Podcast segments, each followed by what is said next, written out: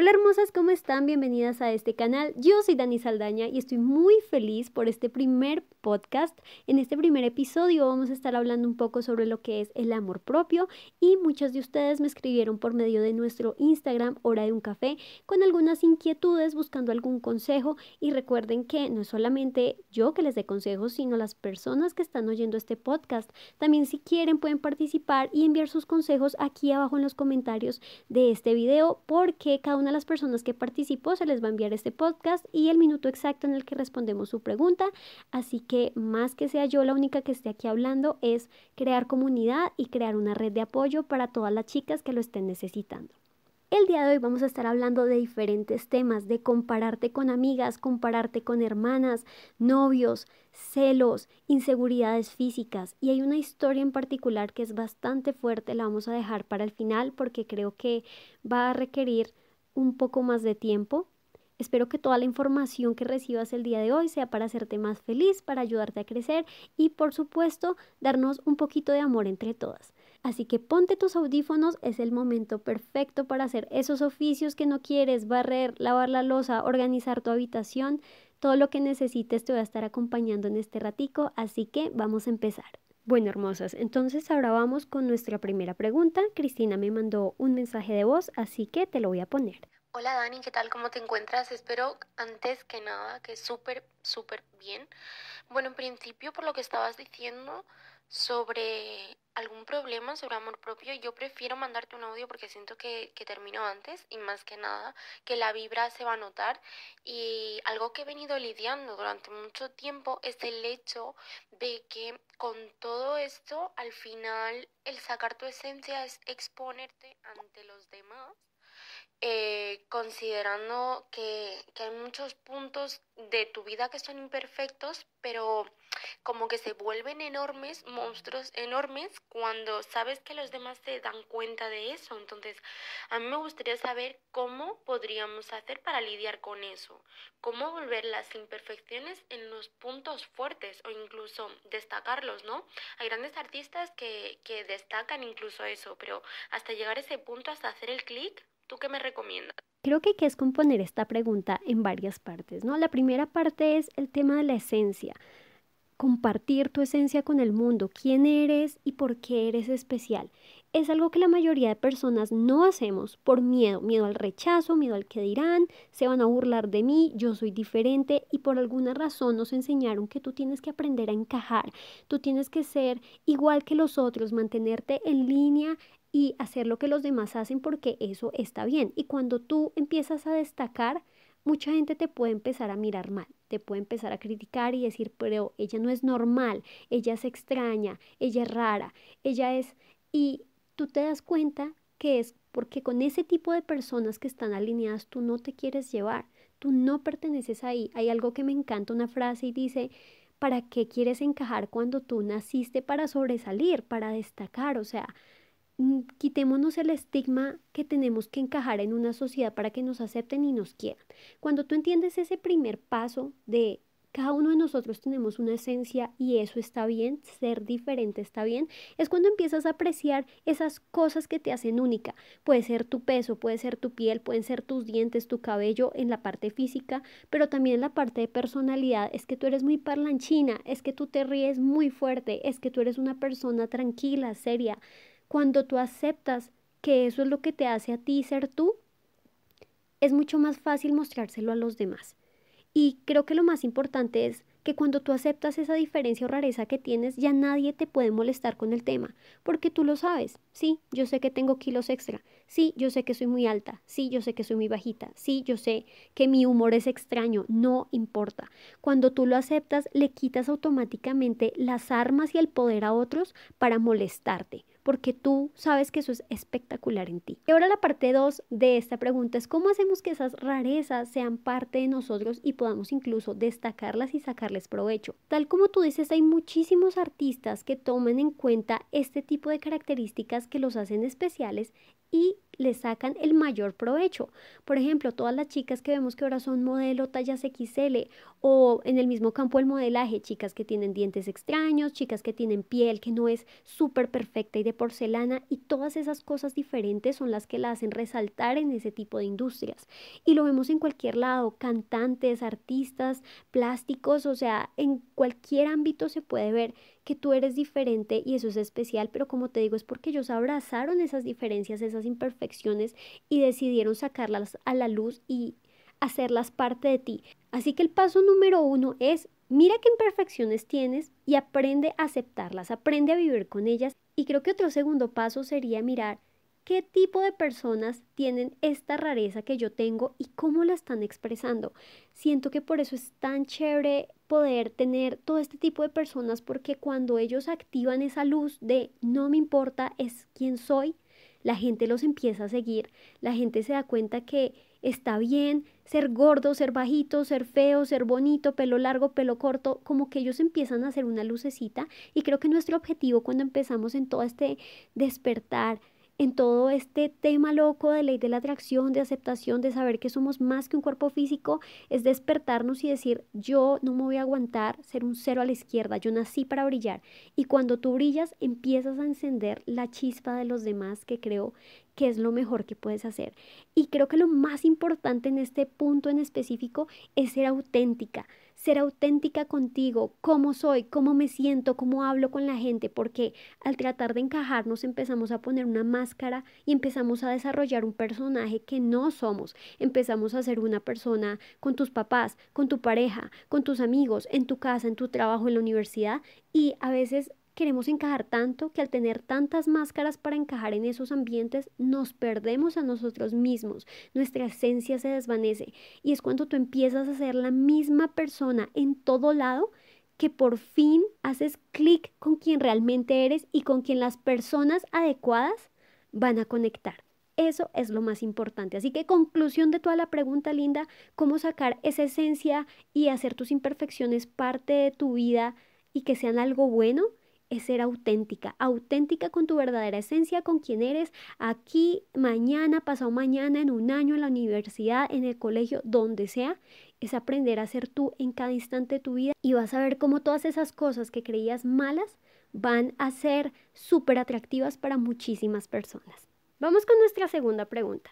Hola Dani, me gustaría que para tu podcast hablaras acerca de cómo dejar de compararnos con otras personas. Llevo varios años intentando dejar atrás una pésima comparación con una amiga.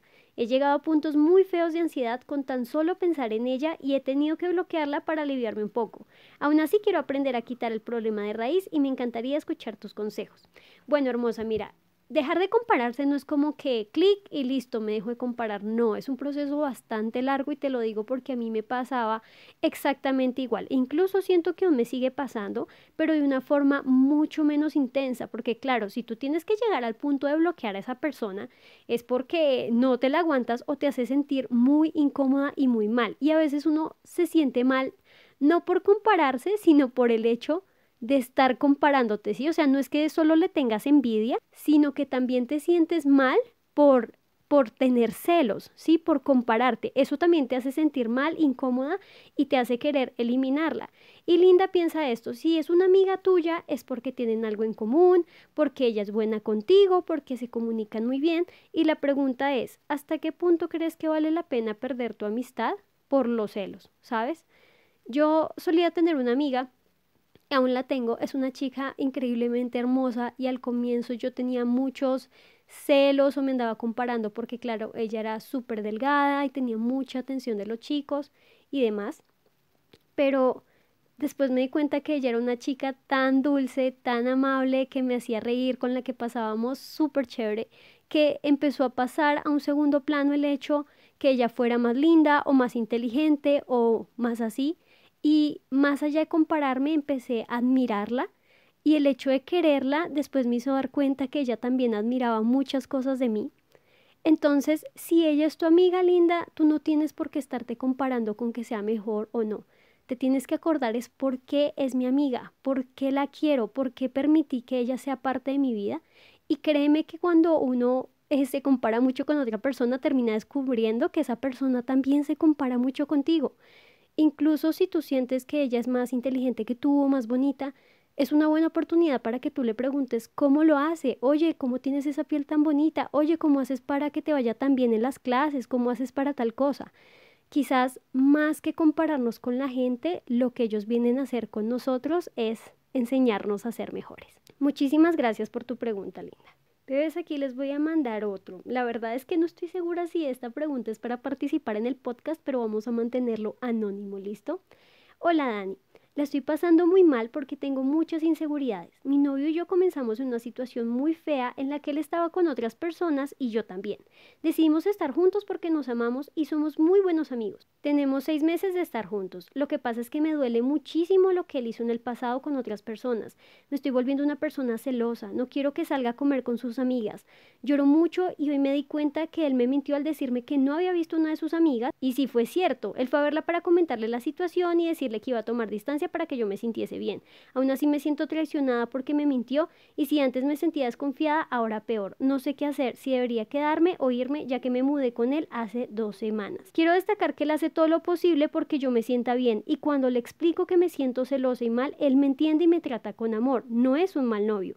Sin embargo, todo lo que me hace sentir mal fue algo que ya pasó antes de estar juntos, pero me duele y no sé cómo dejarlo ir. Bueno, hermosas, este también lo vamos a mantener anónimo. Mira, cuando es con el tema del amor, los celos y demás, todo viene de un punto de inseguridades. Muchas chicas me contactan precisamente para este tema de los celos del novio y esto es porque uno no aprende a amarse de la mejor manera, ¿sabes? Cuando somos pequeños sentimos que si somos buenos con las personas, que si hacemos las tareas, que si somos juiciosos con nuestros papás, nos van a querer, ¿sabes? Que si tú te portas bien, la gente obligatoriamente te va a tener que querer. Y cuando empezamos a tener celos, empezamos a sentir que independientemente de lo que hagamos, alguien nos va a lastimar, alguien nos va a dejar de querer, alguien nos va a arrebatar lo que nos gusta tanto, que es el amor y la atención de otra persona. Pero llegar a este punto cuando uno se vuelve tóxico por tener miedo a perder ese amor y esa atención, significa que ese amor y atención te están haciendo falta. Creo que es cuando uno de verdad se puede amar mucho. Yo no te estoy diciendo que si no te amas no puedes empezar una relación porque yo no me amaba nada cuando empecé a salir con mi novio.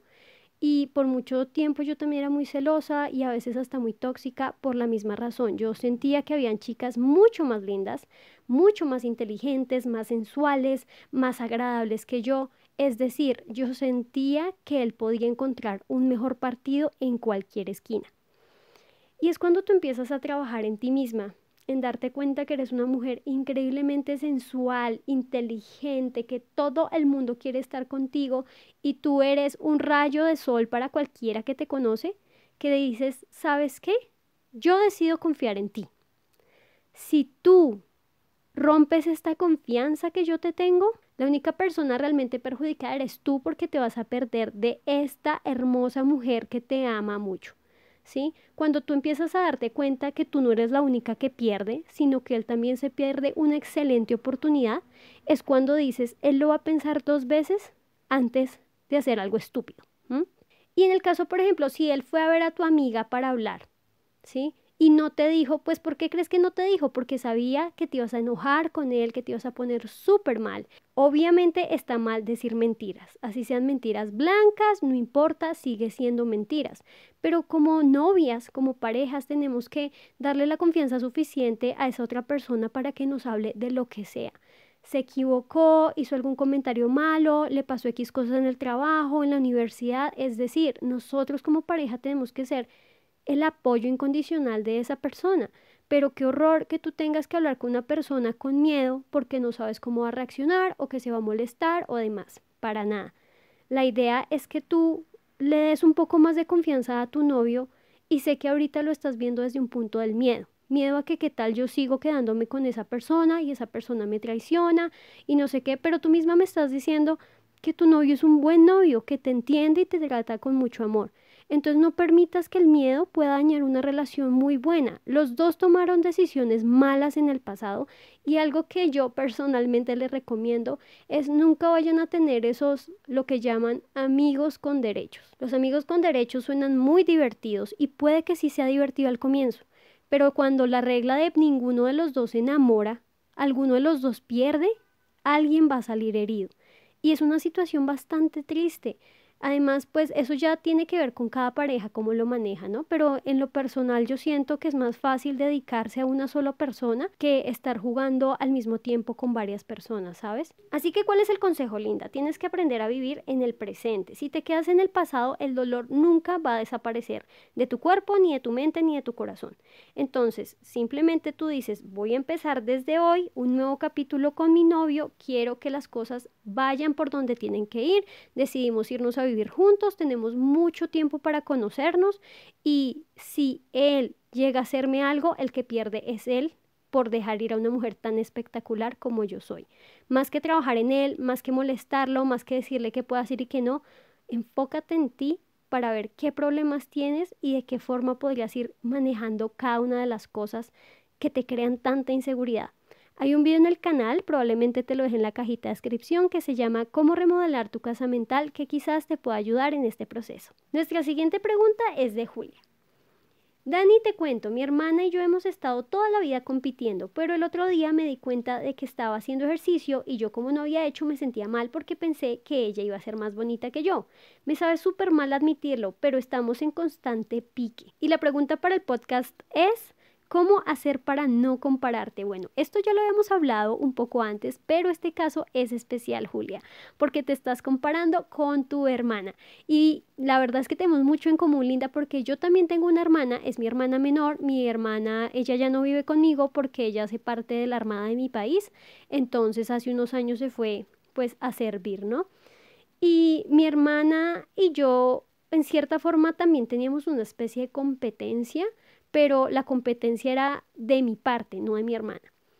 Mi hermana empezó a hacer ejercicio también. Para entrar a la armada tuvo que empezar a ejercitarse, ir al gimnasio. Mi hermana se puso súper bonita, eh, bajó mucho de peso, empezó a tonificar y pues yo estaba, no sé si en ese momento sí estaba celosa, pero como que no lo quería admitir mi conciencia.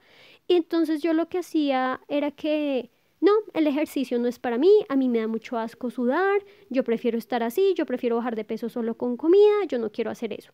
Y la razón por la que yo no empezaba a hacer ejercicio es porque mi hermana era súper buena, mi hermana se podía hacer dos, tres horas de gimnasio, mejor dicho, a todo lo que da. Y yo siempre he sido una persona como menos activa, entonces yo por ahí me hago 20 minutos, media hora de ejercicio, una horita de cardio, cosas así.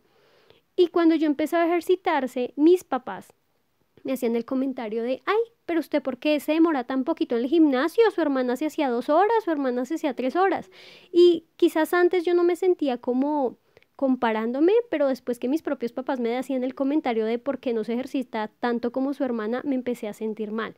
Y me di cuenta que mi hermana era muy buena, muy bonita y lo que yo hice fue desistir, dejé el gimnasio, dejé de ejercitarme y todo porque yo decía, pero ¿para qué lo intento si mi hermana lo hace mejor que yo?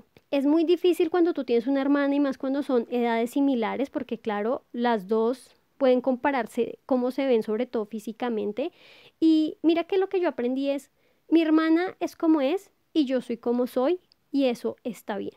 Si tu hermana quiere ir y ejercitarse todos los días, súper. Si tú te quieres ejercitar dos veces por semana, súper. Que te valga cinco lo que otras personas digan de ti, porque es que ellos no saben el esfuerzo que tú estás haciendo para cambiar, para lo que sea. Y ahora otra pregunta que te hago es, siendo tu hermana una persona que tú quieres, ¿Tú estarías feliz si tu hermana fuera una persona con obesidad mórbida o fuera una persona súper fea o que algo le pasara y ella no pudiera hacer ejercicio y tú pudieras hacer ejercicio y te pusieras más linda? Estoy segura que la respuesta es no. Como hermanas es quererse y apoyarse lo más que puedas y gracias a Dios con mi hermana pues yo la verdad nunca le, le dije eso como que yo estaba celosa o cosas así porque ella podía hacer ejercicio y yo no pero con los años mi hermana lo que ha hecho es apoyarme. Como Dani, te felicito que entraste al gimnasio, Dani, qué bueno que estás bajando de peso, Dani, mira cómo ya se te están poniendo las piernas o el abdomen. Es decir, encuentro el apoyo que necesito para seguir de parte de mi hermana y ya no lo hago como es que ella está más bonita que yo ni nada de eso, porque es algo tan superficial y tan tonto. Es decir, yo veo a mi hermana y la amo, la respeto y también estoy orgullosa de la mujer que se ha convertido y para mí mi hermana es una inspiración, ¿sabes? Y al igual que el caso de compararse con tu amiga, si ustedes están cerca de esas personas es porque las quieren y las valoran. Y más allá de estarse comparando no sé qué, ¿por qué no la invitas a hacer ejercicio juntas? No es estar a pique a ver quién baja más de peso y quién está más buena. Y no, simplemente es encontrar el apoyo en la otra. Pueden buscar rutinas de ejercicio juntas o si quieres hacerlo separado está bien, pero es más ayudarse, buscar tutoriales, divertirse, oye, hagámonos mascarillas, oye, hagamos esta rutina. Trata que eso que hacen en competición más que un contra sea como un trabajo en equipo. ¿Qué pasaría si las dos trabajan en equipo para bajar de peso? ¿Qué pasaría si las dos trabajan en equipo para estudiar? ¿Qué pasaría si? ¿Qué, qué pasa si encuentras más que una comparación, apoyo en ella? Ojalá esto te sirva de algo. Vamos con nuestra siguiente pregunta que también es anónima. Hola Dani, ¿cómo estás? Muchas gracias por brindarnos este espacio en tu canal. Quería hacerte una pregunta respecto a mi cuerpo. Hace poco bajé varios kilos y el problema es que me quedaron muchas estrías al lado de mis senos, de mi abdomen y de mis piernas. Empecé una nueva relación hace unos días y me da mucho miedo que cuando demos un paso más allá, él tenga mucho asco de verme o yo me sienta muy cohibida porque él vea mis estrías. ¿Qué podría hacer al respecto? Hermosa, muchísimas gracias por compartir algo tan personal conmigo. Y pues mira, yo siento que para cualquier persona que tenga una cicatriz, que tenga estrías, que tenga marcas de acné, que tenga todas estas huellas en nuestro cuerpo, tú puedes verlo de dos formas. Entonces, forma número uno, tú dices, ¿qué es esta porquería? ¿Qué asco? Me veo inmunda, soy horrible, mis imperfecciones, etc. Pero también lo puedes ver desde una segunda manera y es pensar, oye, ¿sabes qué? Esto me recuerda lo que superé. En mi caso yo tengo algunas marcas de acné, tengo también estrías y un montón de cosas, pero por lo menos los huequitos que quedaron en mi cara por el acné severo que tuve me hace sentir de alguna forma feliz. Porque primero no quedaron tan profundos como después de ese acné tan grave debieron quedar. Y también es porque me recuerda que lo superé me recuerda que alguna vez mi cara estuvo de cierta forma y ahora mi piel está muchísimo mejor y cuando veo mis marcas de acné puedo acordarme por qué dar las gracias a Dios, al universo, a la fuente, a quien quieras, por permitirme cambiar mi piel y ser lo que yo siempre quise. Siento que las estrías en nuestro cuerpo también son una marca, es una marca de guerra, ¿sabes? De acordarte, mirar tus estrías y decir, tuve la voluntad, tuve la fuerza, me esforcé muchísimo para lograr el cuerpo que tengo hoy en día y sí en algún momento permití que mi cuerpo se saliera de control, pero estas marcas me recuerdan que yo soy capaz de lo que yo quiera hacer, que yo soy dueña de mi propia vida, que si yo decido cambiar mi cuerpo es porque lo voy a hacer y estas marcas lo único que me recuerdan es que soy espectacular, porque hice todo lo que tenía que hacer para volver a tener un cuerpo sano, saludable y me siento orgullosa por todo mi esfuerzo. Tan pronto tú empiezas a cambiar la forma en la que te ves tu cuerpo, en la que te tocas tus estrías, tus cicatrices, tus marcas, tu lo que sea, ya las empiezas a ver desde el amor y no desde el asco, ¿sabes? Y con el tema del novio, mira, yo creo que como mujeres tenemos tantas inseguridades y si de por sí tenemos inseguridades con ropa, ahora imagínate sin ropa. Y esto es un consejo de una vez para todas las que estén oyendo y tengan pareja. El hombre que las quiera las va a amar y las va a desear tal como ustedes son. Si son muy delgadas, si son muy gorditas, si son muy altas, si son muy bajitas. Así como ustedes también van a amar a ese hombre sin importar que tiene unos kilitos de más, que tiene más pelo del que debería, no importa, tú vas a amar a esa persona porque es que tú no te enamoraste de un cuerpo solamente, tú te enamoraste de un alma, de una esencia, de una personalidad y eso supera cualquier cosa física. Si una persona llega a decirte que estás muy gorda, que deberías hacer esto o te llega a criticar, esa persona no es para ti porque no te ama de corazón, te ama es por cómo te ves y ningún amor sincero haría eso. Así que hermosa, mírate esas estrías con orgullo diciendo, ¿sabe qué? Esto es la marca de mi poder, yo fui capaz de bajar el peso que yo quería y si pude bajar de peso puedo lograr lo que yo quiera y estas marcas solo me recuerdan que soy espectacular. Míralo desde ese punto y estoy segura que vas a aprender a amar tus imperfecciones. Bueno, hermosas, ahora pasamos a este mensaje que es bastante fuerte. Em, De verdad, muchísimas gracias Michelle desde México, gracias hermosa por contarme algo tan tan fuerte y siento que si alguna de ustedes chicas que está escuchando este podcast también tiene un consejo para ella sería súper porque pues es un tema un poco complicado. Les voy a leer todo el mensaje. Toda mi vida la pasé rodeada de violencia. Mi padre es una persona muy agresiva. Crecí con sus golpes y gritos que nos daba a mi mamá, a mis hermanas y a mí. Mis padres son separados, lo cual ocurrió en mi cumpleaños número 10. Ahora tengo 20 años, pero la relación con mi padre se volvió insostenible. Mi hermana mayor es media hermana y hace algunos años se mudó junto con su madre a nuestra casa. Las cosas empeoraron mucho. Mi padre solo las defendía a ellas y toda la culpa de lo que fuera que pasara me acusaban a mí. Y mi padre me culpaba de todo. Eran golpes, maltrato emocional y psicológico, ya que él siempre me dijo que yo era un estorbo, el error que no debió cometerse, que era una inútil, que no servía para nada, y demás cosas que no se les debería decir a una hija. Hace mes y medio decidí salirme de su casa y mudarme con mi madre. Fue sumamente horrible. Antes de salirme solo escuché gritos, insultos y amenazas y me salía. Aún así me salí escuchando de la voz de mi padre que él para mí estaba muerto y que me olvidara que tenía padre. Fue un día horrible, solo amenazas y agresiones telefónicas de mi propio padre. Actualmente la relación con él no es buena. Desde que me salí recibí su rechazo diciéndome que era la peor hija del mundo y muchas otras cosas. Ahora todos los días me quiere tener en su casa, aunque sea una hora. Me obligó a volver a verlo cuando yo no quería. Quiero recalcar que en ningún momento recibí agresión o acoso sexual de su parte, solo violencia. Actualmente me encuentro perdida, tengo la autoestima por los suelos, me diagnosticaron ansiedad y depresión hace unos años, y no sabes el odio que me tengo a mí misma, el hoyo en el que me siento, que soy una chica, así te lo digo, horrible, una pésima persona que no sirve ni como hija, ni como hermana, ni como amiga, ni como persona. Apenas recurrí a tratamiento psicológico, pero estoy sumamente dañada por dentro, a un grado que no creerías. Pareciera que todo lo que hago no consigo gran logro. Si bien ahora he tenido avances, no tengo nada de respeto hacia mí o amor propio. Mi dignidad inclusive está bastante pisoteada. Me siento no valer nada y me desespero porque siento que no he tenido avances, aunque entiendo que como mi cantidad de daño es mucho, tardará más que solo unos meses para repararlo todo. Quiero cambiar muchas cosas de mí, mi peso, mi apariencia, mi rostro, mi figura. Me gustaría ser más ordenada, más organizada, el modelo perfecto. Quisiera meditar para sanar incluso mi alma que está muy rota y cansada. Me gustaría que me ayudaras con meditaciones, un consejo, qué opinas de todo esto y si crees que hice bien al salirme de mi casa porque me siento muy culpable. Siento que era mi responsabilidad quedarme con él, pero si regreso, él jamás me lo perdonará y todo el tiempo estará reclamándome y rechazándome en cara todo lo que hice. Me siento demasiado sola. Bueno, hermosas, creo que ya saben por qué dejé este comentario al final. Perdón.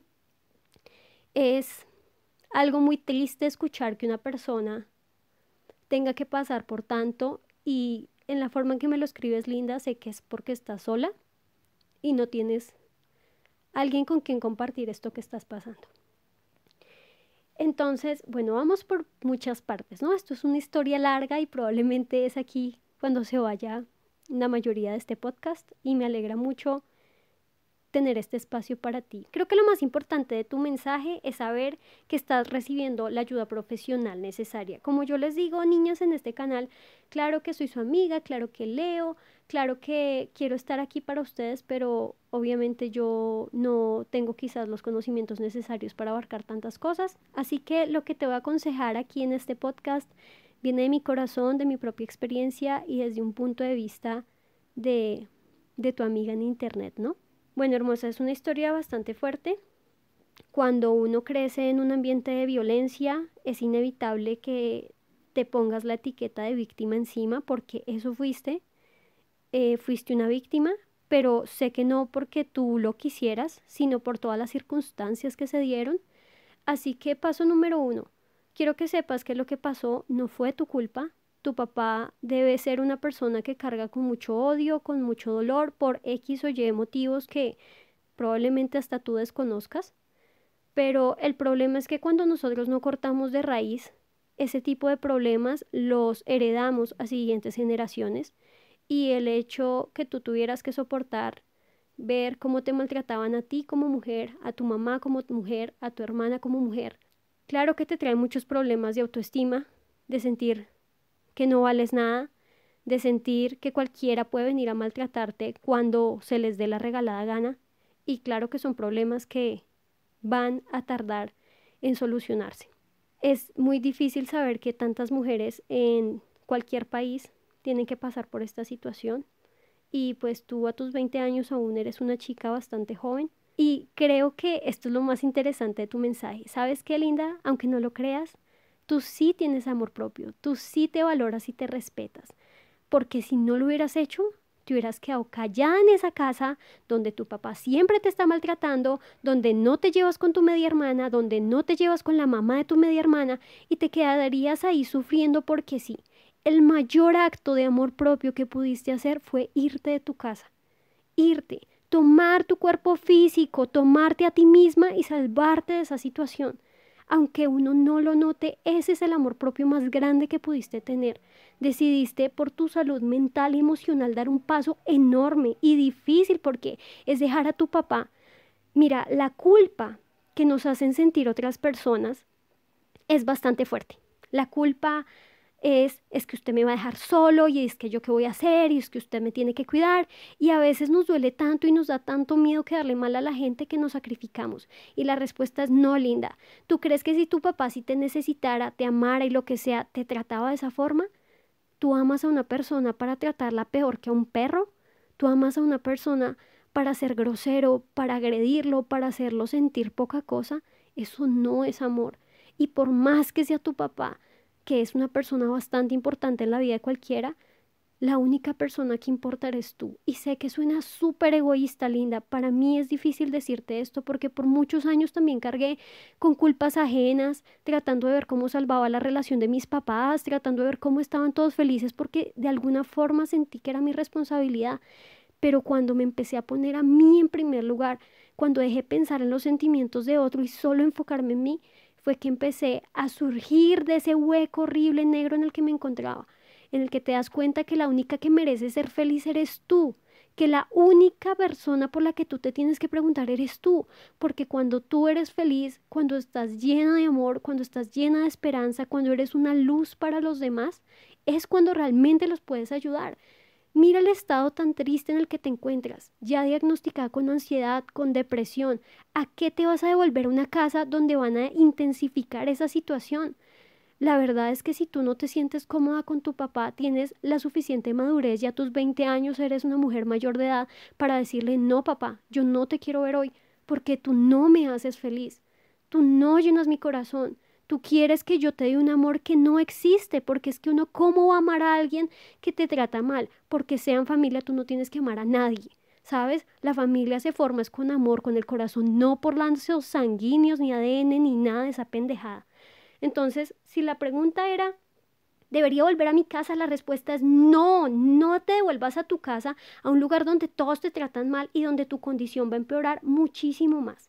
Entonces, quiero que sepas que vale cinco si la gente te dice que es que usted es una mala hija, es que usted es una mala hermana, es que usted es que yo no tengo que ser nada para nadie, porque tú antes de ser hija, antes de ser hermana, antes de ser novia, antes de ser mujer, tú eres tú. Tú eres tú. Y es lo único que tienes que hacer, es lo único que viniste a hacer a este mundo. Tú no viniste a llenar un papel, ni un rol, ni una etiqueta para ti. Tú no necesitas ese tipo de carga en tu vida. Y ahorita que te encuentras en un momento tan oscuro y demás, eh, va a ser difícil, por ejemplo, aceptar la meditación o demás, porque uno tiene que limpiarse un poco el alma antes de empezar con el proceso. Otro consejo que te doy es que nunca hagas las cosas que no te gustan ni te hacen feliz, porque en la vida las emociones son las que te guían hacia el verdadero camino. Si a ti no te gusta ver a tu papá, pues ¿por qué crees que es? Mira cómo te ha tratado. Quiero que lo pienses de esta manera. Imagínate que tú tienes una hija, ¿listo? Tú tienes una bebé y tiene un año esa bebé. Tú la pones bien bonita y bien aseadita y demás para llevarla a la casa de tu papá. La llevas a la casa de tu papá y tu papá le está gritando que es una estúpida, que porque está llorando, que se hizo popó, que no quiere comer, le pega de todo. Yo te pregunto una cosa, ¿tú llevarías a tu hija otra vez a la casa de tu papá? Piénsalo desde ese punto de vista. ¿Tú llevarías una persona que amas, que respetas, que sabes en el corazón que es una persona buena, a que la maltraten y le hagan daño? Y sé que es duro porque es tu papá, pero si una persona te está maltratando y no te está apoyando, no te hace feliz, lo único que hace es dañarte, es momento de empezar a cortar lazos. Y tú no te sientas culpable por una persona que realmente no te ha demostrado amor, porque es cierto que uno a veces tiene problemas con los papás, pero en el punto en el que estás, creo que es más que obvio que tu papá no solamente te ha lastimado físicamente, sino como tú lo mencionas, también psicológicamente y emocionalmente porque es muy difícil. Otra cosa que también menciona tu mensaje que es importante recalcar es el tema del físico. Hermosa, si nadie te dice que eres una chica bonita o que no te dice que eres inteligente y tienes todas esas creencias limitantes en tu mente con muchas etiquetas sobre tu cuerpo diciéndote estúpida, eh, ignorante, insegura, no sirves para nada, eres una inútil, todas esas etiquetas en tu cuerpo están tapando a tu verdadero yo. Y claro que es un proceso largo y difícil y me alegra mucho que estés recibiendo ayuda psicológica para todo este tema. Y de verdad creo que la clave que te va a ayudar a salir adelante es darte cuenta que la única opinión que importa es la tuya. Cuando tú te das cuenta que tu mente simplemente es lo que aprendiste a hacer, te enseñaron que tú no sirves para nada, te enseñaron que te tienes que aguantar, que te peguen, que te griten, que te hagan de todo. Cuando tú entiendes que tu mente simplemente absorbió todas esas cosas del exterior, es cuando la puedes apagar y decir, voy a hacer un cambio en mi vida. ¿Qué es lo que yo quiero pensar? ¿Qué es lo que yo quiero creer? ¿Cómo me quiero ver a mí misma? Y cuando empiezas a hacer esos cambios, por más pequeños que parezcan, porque también sé que el avance uno quisiera estar bien, ay, cierro los ojos, me voy a dormir, una meditación y mañana soy otra persona místicamente, a veces no es tan fácil. Cada pequeño pasito que das a lo largo de tu vida, de tu camino, vas a ver que de aquí a un año, si subiste un 1% por día, de aquí a un año vas a subir 365% a lo que eras antes. Entonces, no tengas esa desesperación por cambiar y ser mejor porque no sé si sabías que es un libro muy bueno de Joe Dispensa. Él dice que todos los días nosotros tenemos el 90% de los pensamientos del día anterior. Por eso es que pareciera que no avanzamos nada. O sea, imagínate, te levantas y piensas casi lo mismo que ayer. Te levantas y piensas casi lo mismo de ayer y así sucesivamente. Por eso pasan muchos años y uno se siente estancado. Pero cuando tú tienes esa idea cuando dices, oh por Dios, estoy despertando y ya el hecho que tú estés leyendo sobre ley de la atracción, sobre meditación, sobre afirmaciones, el simple hecho de estar en este punto ya te hizo avanzar muchísimo a lo que eras hace unos años o hace unos meses o hace unas semanas. Yo lo que trato de hacer cada día es decir, ayer me sentía mal, me sentía insignificante, sentía que no lo iba a lograr, pues no voy a permitir que mi cerebro siga pensando el 90% de lo que pensé ayer. No, hoy voy a pensar diferente. Y puede que suene tonto, suene difícil decir hoy voy a pensar diferente, pero cuando lo haces un poquito y un poquito y un poquito, vas avanzando hacia la meta. Por cierto, recuerda que tenemos un pequeño curso de amor propio en el canal de cuatro semanas que quizás te pueda ayudar un poquitico. Como les digo, yo no soy ninguna profesional, ni soy psicóloga, ni nada de eso simplemente hago las cosas desde el amor, desde mi propia experiencia, con la intención que pueda ayudar a muchas chicas allá afuera, pero nunca les diría que todo lo que yo hago reemplaza la ayuda de un profesional, la ayuda de personas que se han dedicado durante muchos años a estudiar cómo funciona la psicología, la mente y demás, para nada, pero de alguna forma puede que encuentres algunas soluciones o respuestas que otras personas no te puedan dar. Y así como para cerrar esta pregunta, Michelle, quiero decirte que sí tienes amor propio, que sí te amas y sí te valoras, porque si no, seguirías permitiendo que las personas te traten como se les da la gana, que tu papá, por ser tu papá, te esté tratando como una porquería y tú decidiste salir de ese infierno por tu propia cuenta, por tu propia voluntad, así aunque sea una llamita pequeñita dentro de tu corazón, algo te despertó y te dijo, sabes qué, estoy cansada de esta situación y vamos a escapar porque yo te amo lo suficiente como para dejar de sufrir. Así que quiero que sepas que al menos hay una chispita en tu corazón que muy pronto sé que va a empezar a crecer. Hermosos, les agradezco mucho por compartir este tiempo conmigo. Si ustedes quieren aconsejar a todas estas personas, voy a dejar abajito en el link de descripción cada una de las preguntas por si quieren enfocarse en alguien como, oye Anónimo, oye Julia, oye Michelle, mira que me pasa igual, porque creo que lo más lindo de este canal es que empezamos a crear una comunidad de personas, en especial mujeres, que se apoyan unas entre otras para superar sus inseguridades, para salir adelante y para darse cuenta que valen muchísimo. Espero que les haya gustado mucho este podcast. Ojalá podamos hacer otro muy pronto de diferentes temas. Me encantaría escuchar si tienes alguna idea para un próximo episodio de podcast. Escríbelo abajo en los comentarios que tú sabes que siempre estoy súper pendiente de responderte. No olvides seguirnos en nuestro Instagram como hora de un café para que participes con nosotras, para estar en contacto y para enterarte de las últimas noticias de nuestro canal. Recuerda que de verdad te quiero un montón. Muchísimas gracias a todas las chicas que participaron y nos vemos en otra oportunidad.